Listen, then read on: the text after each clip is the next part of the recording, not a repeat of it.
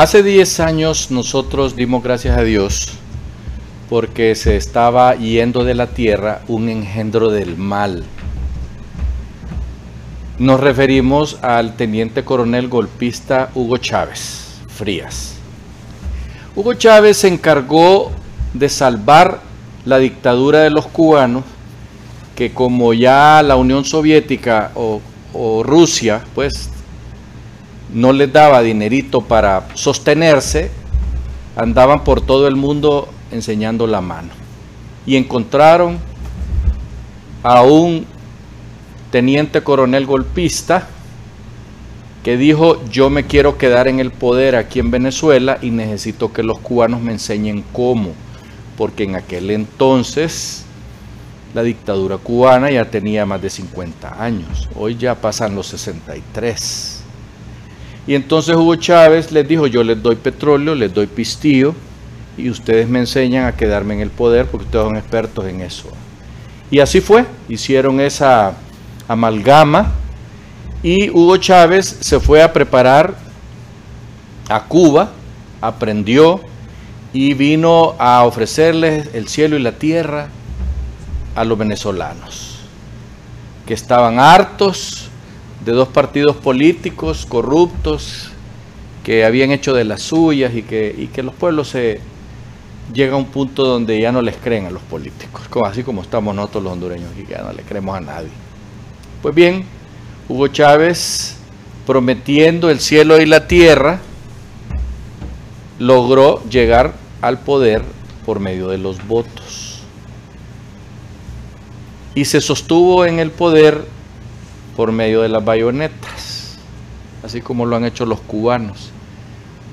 Solo que Hugo Chávez no logró desarrollar todo el proyecto porque se murió de cáncer. Y se murió de cáncer en la próstata porque dijo un día ya que desde su entraña él odiaba a los judíos. Y ahí ¡tum! le salió la, el cáncer que después lo mató. Los días que lo tuvieron muerto, pero diciéndole al pueblo venezolano que estaba enfermito, era para arreglar el asunto de dejar un engendro peor, que es el que está ahorita gobernando Venezuela. Eh, este señor Maduro y Hugo Chávez juntos llevan 23 años de dictadura. Pero como hoy queríamos hablar del engendro peor que, ha destruido las democracias de América Latina, con el populismo del siglo XXI, con el chavismo del siglo XXI, nosotros estamos seguros que los pueblos tendrán que reaccionar cuando miren que las panaceas que les ofrecieron no se cumplen. Y como está sucediendo actualmente en Venezuela, en Cuba, en Nicaragua, las dictaduras cada día se ponen más férreas, más fuertes, más abusivas con el pueblo y las economías van cuesta abajo. Ya de Cuba no podemos hablar más nada porque ese pobre pueblo está muriéndose de hambre, con apagones de ocho horas diarias, mismos que está teniendo ahora los señores de la Argentina, un país tan lindo, tan próspero.